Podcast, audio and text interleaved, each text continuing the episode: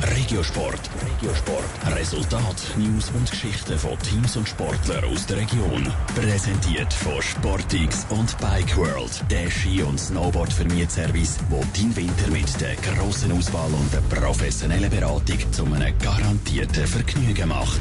Sie haben es geschafft. Die Rapperswil-Jona Lakers haben gestern im Eishockey Cup Viertelfinal gegen den EV Zug gewonnen. Mit 4 zu 0.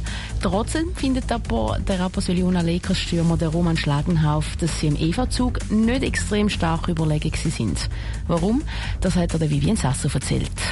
Die Rapperswil-Jona Lakers haben es geschafft, sich beim EV-Zug zu revanchieren. Die beiden Mannschaften haben nämlich schon im Februar im Cup-Final gegeneinander gespielt. Hier hat Zug gewonnen.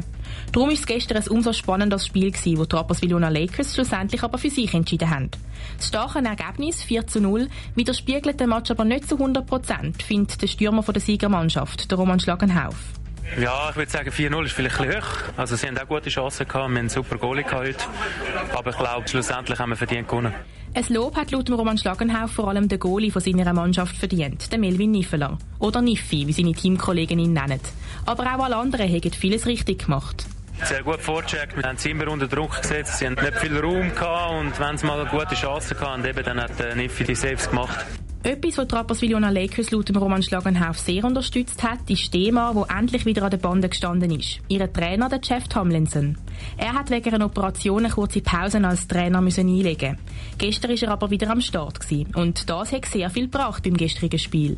Sicher extrem wichtig. Ich meine, die ganze Erfahrung, die er hat, das ganze Spielsystem hat er ja installiert und er ist da natürlich der Experte und hat uns auch dort nochmal helfen können. Vor zwei Jahren haben die Rapperswil-Jona Lakers auch im Cup-Viertelfinal den EV-Zug rausgeschmissen und sind dann Cup-Sieger geworden.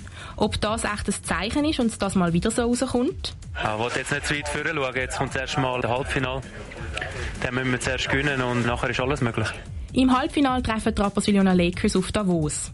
Ajoa hat gestern ZSC Lions aus dem Cup-Rennen geschmissen. Das heisst, im zweiten Halbfinal spielt Biel gegen Ajoa. Top Regiosport.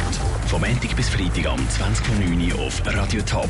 Präsentiert von Sportix und Bike World. Der Ski- und Snowboard-Vermietservice, wo dein Winter mit der grossen Auswahl und der professionellen Beratung zu einem garantierten Vergnügen macht.